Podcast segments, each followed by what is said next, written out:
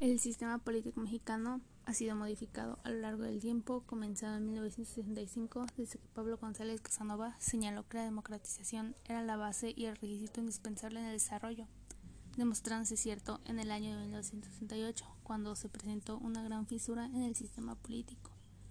Y es ahí cuando comienza un proceso de liberalización de las instituciones públicas. Con la reforma de 1977, se llevaron a cabo diferentes actos que influyeron en la apertura para reconocer a las organizaciones políticas clandestinas como organismos legales, los partidos políticos por donde sus nidos como entidades de interés público, reformulando así el sistema de representación que permitía vías de acceso para los partidos pequeños al poder legislativo. Durante el periodo de 1979 a 1982, la Ley Federal de Organizaciones Públicas y Procedimientos Electorales, LFOPP, inauguró una nueva etapa para la oposición. De igual manera, se plantearon elementos básicos por José Antonio Crespo. Primero, integrar a la izquierda revolucionaria al juego electoral. Así, presumiblemente, haría menos atractiva la vía armada y tendría que moderar ideológica y estratégicamente a la llamada izquierda histórica. Segundo, garantizar al candidato oficial no contender solo en una elección presidencial.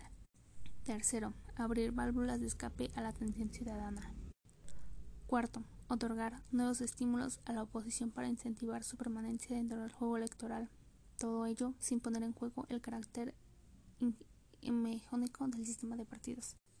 Reforma de 1986.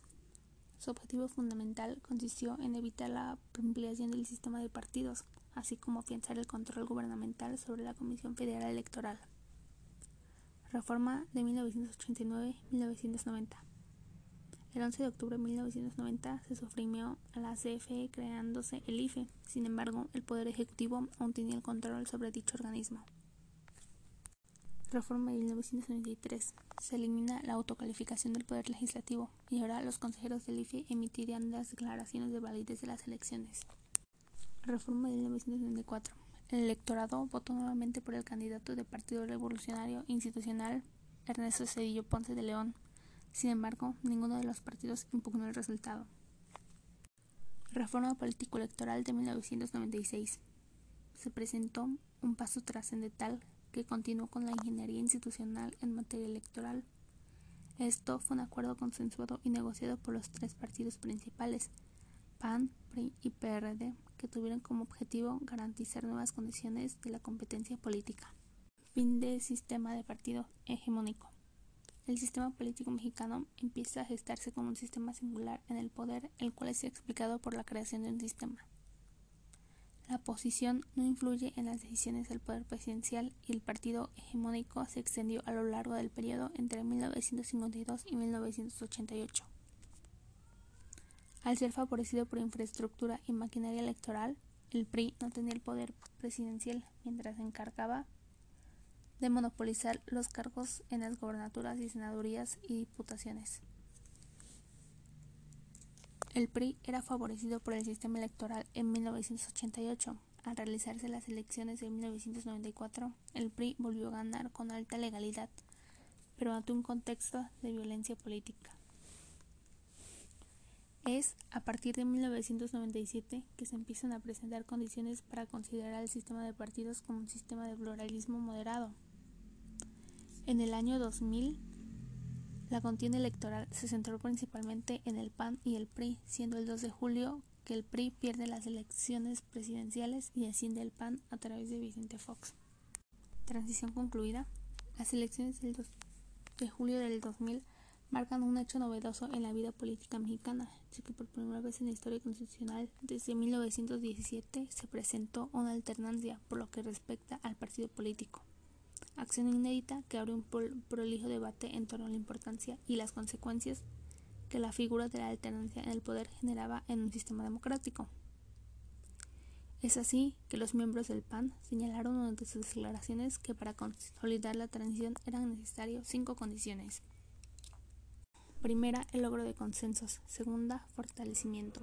Tercera, estabilización de las instituciones democráticas. Cuarta, un sistema de partidos consolidado. Quinta, la eficacia gubernamental. Consolidar la democracia.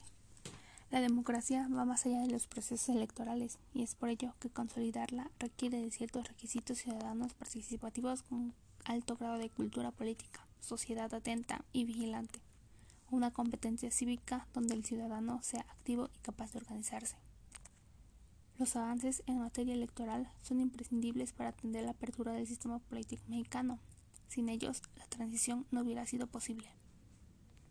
Es por ello que Aldo Muñoz opina que la democracia consolidada debe garantizar legalidad, tolerancia y pluralidad. Debe demostrar capacidad de cooperación entre los ciudadanos, cosa que repercute en la confianza del sistema y a las instituciones. Conlleva autoridades políticamente responsables, con rendición de cuentas, atenta a la ley y eficiente en sus decisiones.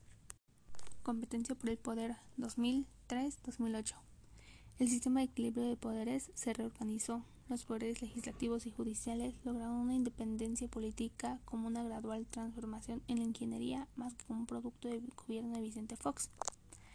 La independencia del Poder Judicial fue puesto en riesgo con el ministro Mariano Suela. Se acercó al gobierno del presidente. A partir del año 2006, la competencia se centró en el PAN y el PRI, que principalmente por desaciertos políticos internos y externos del PRD lo limitaron ante el electorado. Uno de los mayores cambios en el sistema político mexicano es que hasta el año 2000 el jefe máximo del gobierno y del PRI era el presidente de la República, lo que aseguraba control y estabilidad en el reparto de cuotas y espacios parlamentarios para la clase política. Esta situación desaparece con el ascenso del PAN al poder presidencial. Desde la creación del IFE no se presentó ausencia de legitimidad y de credibilidad.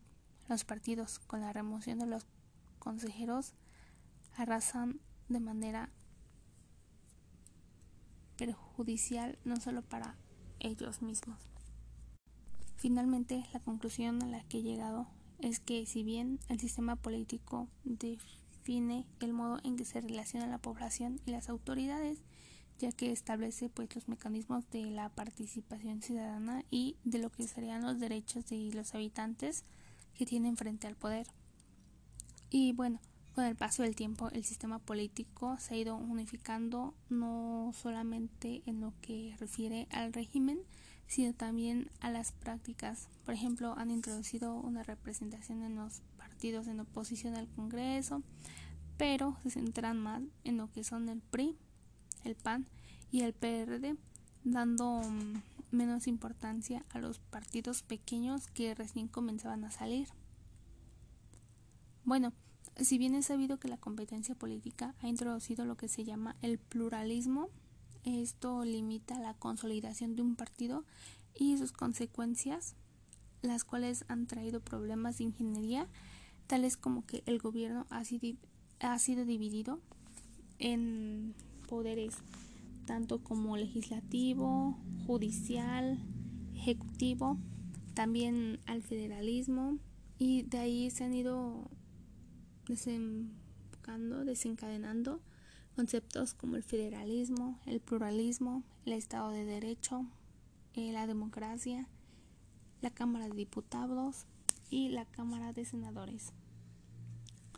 Bueno, Actualmente, eh, bueno, si bien sabido, los partidos políticos son agrupaciones de personas las cuales comparten afinidades ideológicas y pues en ellos se discuten las diferentes visiones del país, pero con los candidatos pasados pues solo se veía como un retroceso en lo que era la política.